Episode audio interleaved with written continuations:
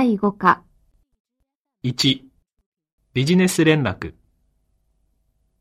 田中さんはお若い頃香港に留学され、中国の広東語に堪能で、中国人にも兄弟にも勝る深い友情をお持ちです。数日来の一連の商談中、冗談とユーモアをたっぷり交えた話は、友情を深め、お互いの信頼感を高めました。実はですね、今日の午後あれをいただきに私がお伺いする予定になっていたんですが、急に役員会が入りまして、遅くまでかかりそうなんで、よかったら明日にずらしていただけないでしょうか。出荷後、輸出荷物の3種類の件ですけど、LC の要求通りなるべく早くお送りくださるようお願いします。それに、その3種類のコピーをファックスで本社宛にお流しいただきたい。今日の午前10時に出荷した荷物の BL、パッキングリスト、それからインボイスなどを一式日部東京銀行宛てに、一式一部本社宛てにお送りいたしました。いろいろご心配をかけまして申し訳ございません。LC の件ですが、LC 担当の高橋さんに聞いたところ、10日前、とっくにオープンしたということです。もし、お宅のオファー価格がリーズナブルで納期も適切であれば、当方は大量注文したいと考えております。早めにファックスでご返事をお願いします。チキと飲む酒は底を知らず、心通えば話も尽きずと言われていますが、どうぞご通院ください。今日は誠に祖主祖産でございますが、これをもちまして我々の皆様に対する感謝の意を表したいと思います。得意先からクレーム請求の電話が何回か入り、担当者に工場側に強く交渉してほしい。中日関係につきましては、心から望んでおりますのは、勝意捨てて大道につき、長所を取り入れ、短所を補い、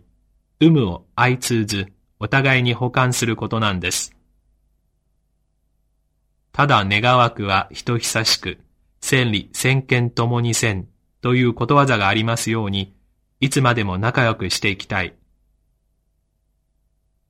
三井物産の田中と申しますが、委託加工の件で、うちの課長が午後1時過ぎにうちの事務所にお越しいただきたいと申しておりましたが、ご都合はいかがでしょうか？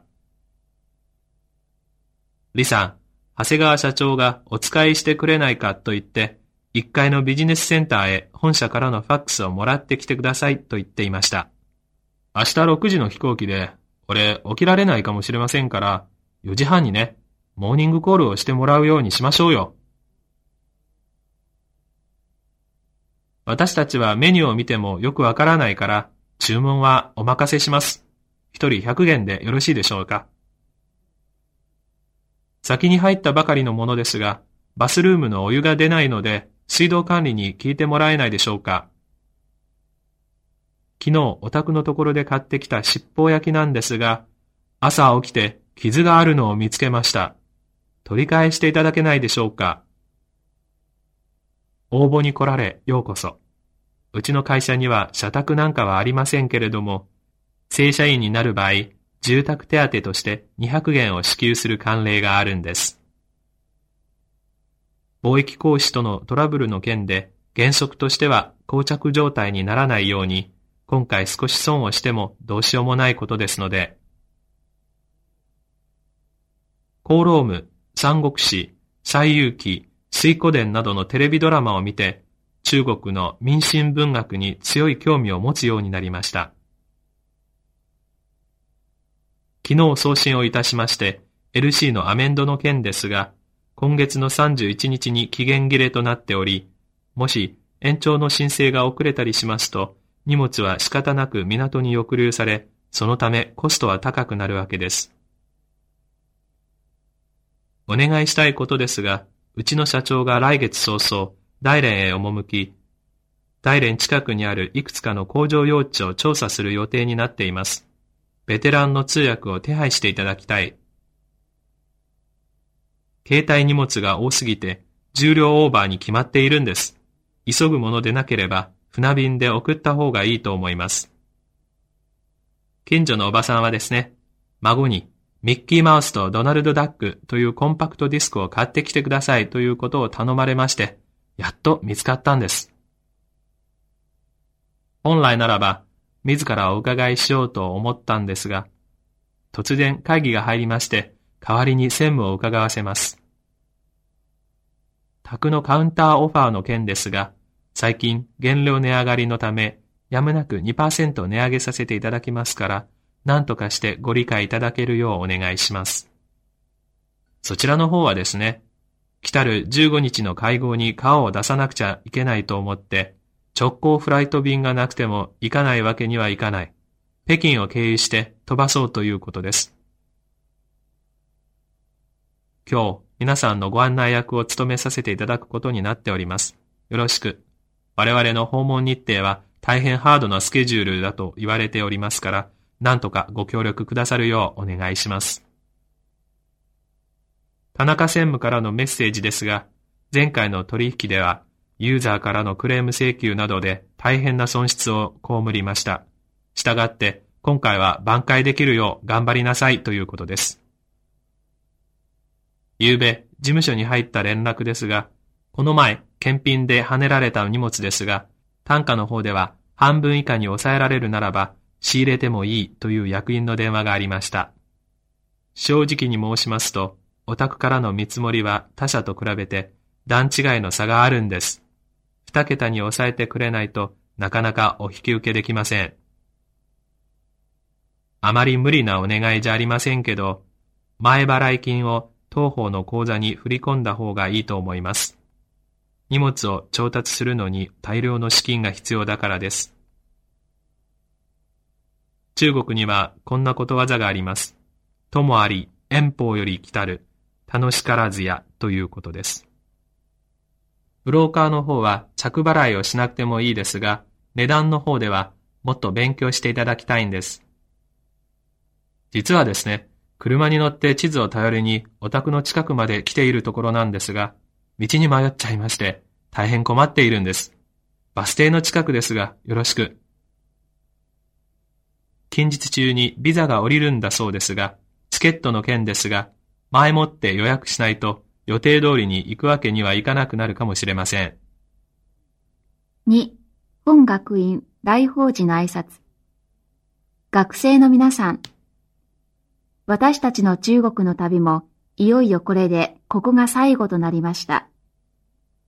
今日は皆さんご一緒に話し合える機会を与えてくださいまして、大変嬉しく思っております。この数日間の訪中の旅も中国の皆さん方の熱心なご協力と大連の外事係の方々のお世話によりまして、私たちが期待した以上に無事円満に終了することとなりました。今日はこの機会をお借りして一言お話しさせていただきたいと思います。どうかよろしくお願いいたします。私は大連生まれの日本人です。ですから、大連は私の第二の故郷であると言えます。したがって、また中国は私の故国ということにもなります。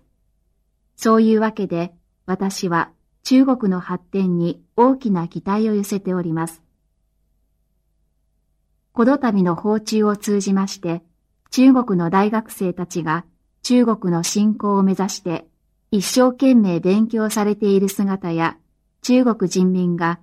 中華民族の交流のため、奮闘努力されている姿を目の当たりにいたしまして、私は深い感銘を受けるとともに、大変誇りに思いました。学生の皆さん、皆さんは国づくりの中堅であり、中華民族の将来が皆さんの創建にかかっております。帰国の人民、ひいては海外在住の中国人も皆さんに大きな期待を寄せております。中国の後輩に関わる重大な責任は言うまでもなく、皆さん若者の肩にかかっているのであります。このすべては皆さんのご努力次第なのであります。中華民族は優れた伝統を持つ民族であり、近い将来、必ずや世界の先進国の中にあって揺るぎない地位を占めるものと私は思います。さらにまた中国は女子バレーが日本のそれに追いつき追い越したように外国の長所を取り入れ自国の短所を補い外国の進んだ経験や教訓を汲み取りながら自分の道を歩み最後には日本に追いつくだけではなく日本をも追い越すものと私は信じております。では、皆さんのご健康をお祈りいたします。